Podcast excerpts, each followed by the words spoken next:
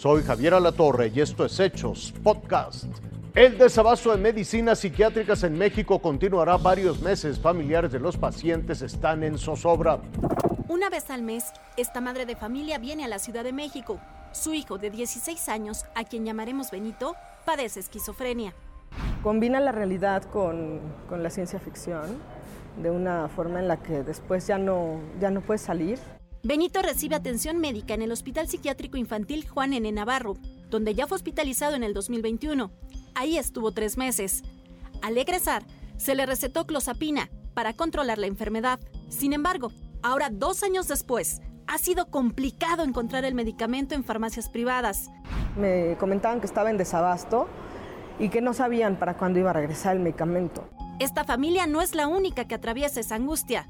Organizaciones como Cero Desabasto reportan que la escasez de medicamentos psiquiátricos inició desde el año pasado, porque en el último trimestre del 2022 los reportes aumentaron un 240%.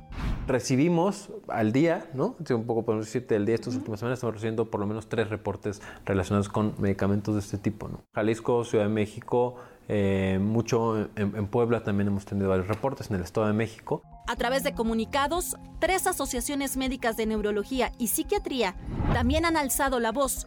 Reportan la falta de más de 10 fármacos para el tratamiento del trastorno por déficit de atención e hiperactividad, esquizofrenia, antiepilépticos, antidepresivos y antipsicóticos.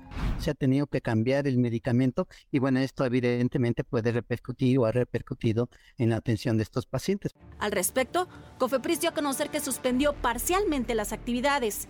Aseguró la materia prima y los medicamentos controlados de la empresa Psicofarma, la mayor productora de medicamentos psiquiátricos en México.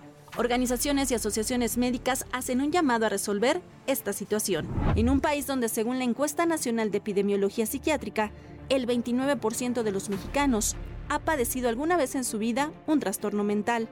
Esperamos que haya una pronta respuesta, ¿no? Porque una recaída en mi hijo es fatal. El adeudo millonario del gobierno de Cuernavaca que deja a parte de la ciudad sin agua.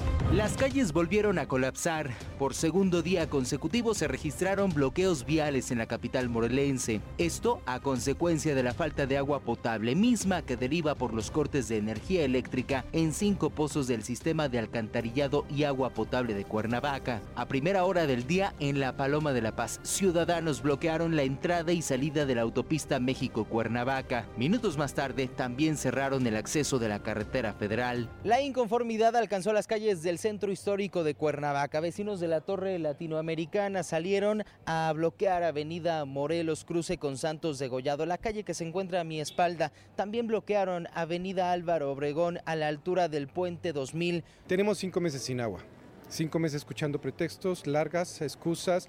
Eh, un día nos dicen, nos dan una explicación, otro día nos dan otra. Comerciantes, automovilistas, transportistas y autobuses con turistas, todos se vieron afectados tras los cierres a la circulación. Más tarde, la Comisión Federal de Electricidad informó que los cortes de energía eléctrica no se deben al adeudo histórico por 298 millones de pesos, sino a la deuda por el pago del mes de diciembre de 2022 y enero de 2023, misma que en su momento negociaron con las autoridades capitalinas y estas incumplieron. Posteriormente, el alcalde de Cuernavaca anunció que acordaron un pago inmediato a la Comisión Federal de Electricidad para restablecer la energía eléctrica y el resto de la deuda se pagará en las próximas horas. Se abonaron en este momento 3 millones y medio de pesos y se acordó en el Cabildo hace unas horas eh, un apoyo hasta por 15 millones de pesos más para poder cubrir los 16.2 millones de pesos que se adeudan. David Navarro, Fuerza Informativa Azteca.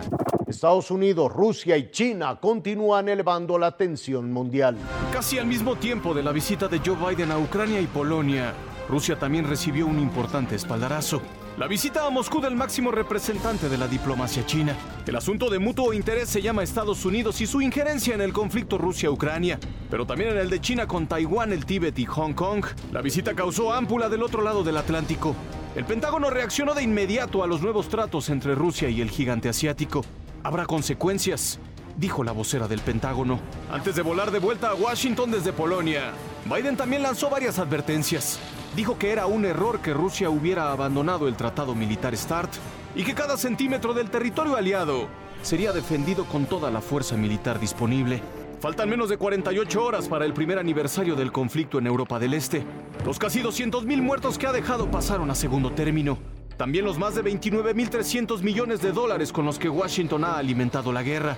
Hoy los reflectores mundiales están sobre las tres naciones más poderosas del planeta y sus esfuerzos por dominar el panorama mundial, aunque para ello deban tomar a Ucrania como un mero escalón. Raciel Cruz Salazar, Fuerza Informativa Azteca. Hasta aquí la noticia, lo invitamos a seguir pendiente de los hechos.